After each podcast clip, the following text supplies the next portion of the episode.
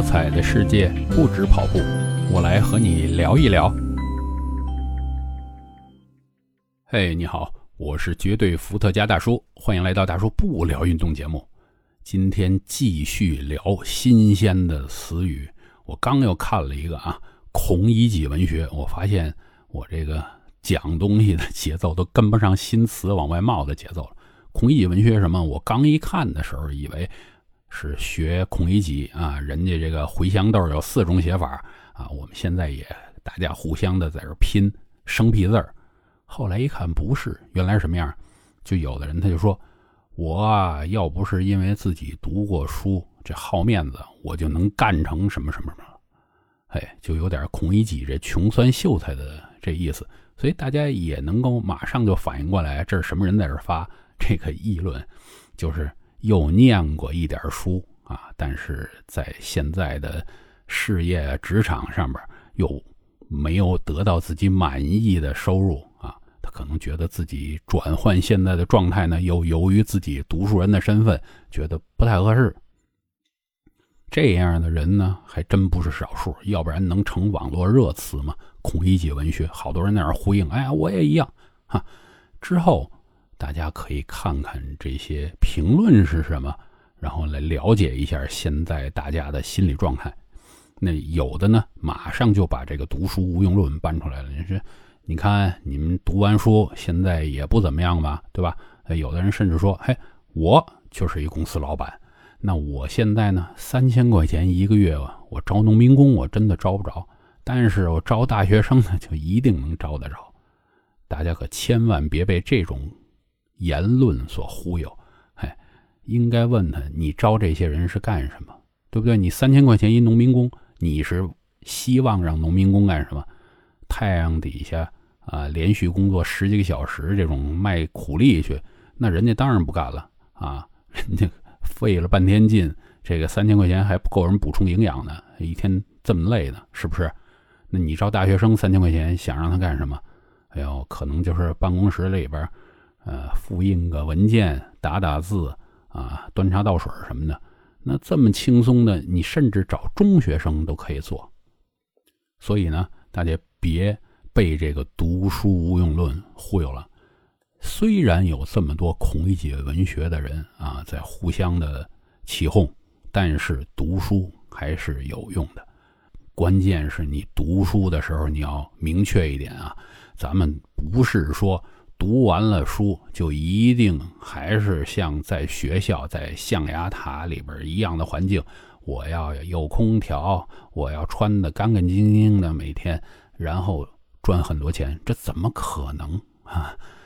大家想想啊，现在的确是有非常多大学毕业的学生，他找不到自己满意的工作，因为他自己满意的是什么呢？就是想着。钱又多，事儿又少，又体面，那怎么可能呢？社会这个工作需要人力的结构就不可能全是这样的。那你必须有另一些啊，可能看起来稍微的辛苦一点的工作，但是你又不去做。前一阵儿互联网大厂裁员，很多下岗的不也去送外卖、什么开滴滴呀，做这些事情吗？那人家也没有觉得怎么样，这就是被生活，啊，叫什么毒打过的人，他知道，哎，做事情我先让自己好好的活下来。那现在有很多这个大学生刚毕业的时候，他由于他有啃老的这个资本，他家里边宠着他，他就哎，这工作我看着不舒服，我就不去啊，就在家里待着我。见到的确是有这些人啊，在我身边，那每天找父母要钱，而且呢，真的是从各种行为上看，这就不像样子。买包烟还要让人家送到门口，我天哪！我说，您没腿吗？走两步去小卖部不行吗？再说到这个读书啊，我觉得这个读书啊。可能的确会让人胆子小点我个人就觉得自己由于念了书，呃，思维上可能反而受了一些限制，有一些事儿我不敢去做啊。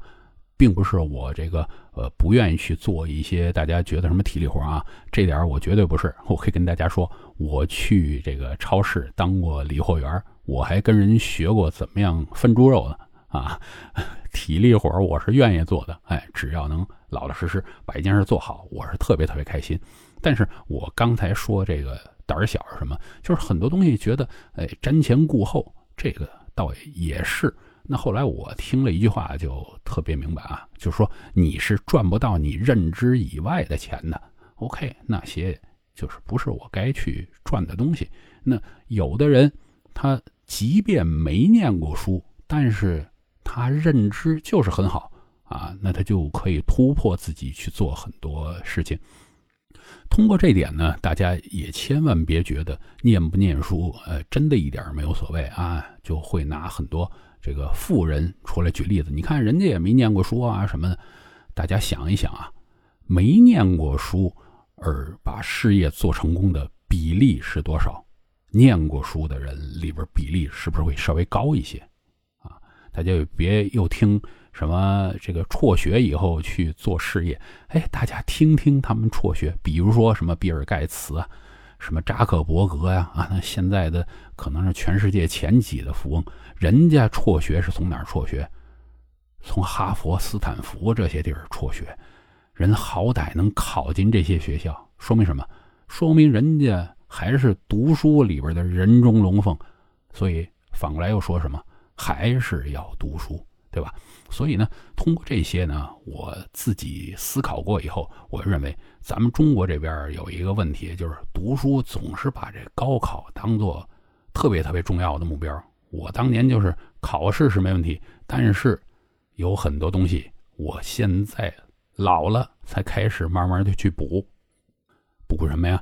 什么天文地理、历史啊、艺术啊这些东西。哎，我发现这些能让你生活变得更丰富多彩、更有趣的东西，我现在才开始补。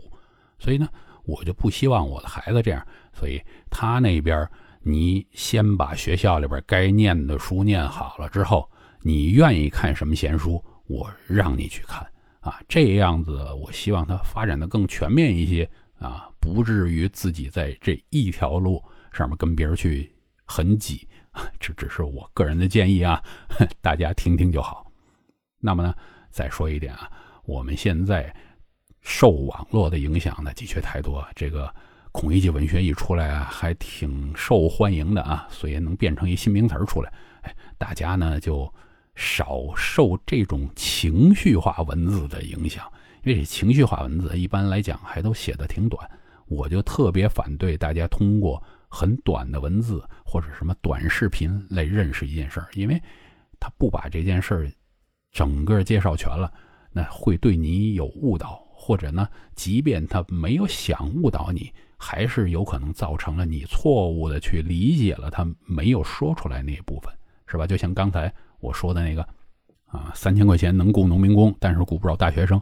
这个他后边很多话没有说，这不是挺误导的，是吧？所以大家呢有空还是多看一些长的文字、长的文章，哎，长长自己对各方面的这个呃见识啊、理解，这会更好一些啊。对对对，这个听这个音频也听稍微长一点的，比如像我这个，好歹说了五分钟以上的。哈哈哈，好，今天咱们就聊到这儿啊，有空我们继续的不聊运动。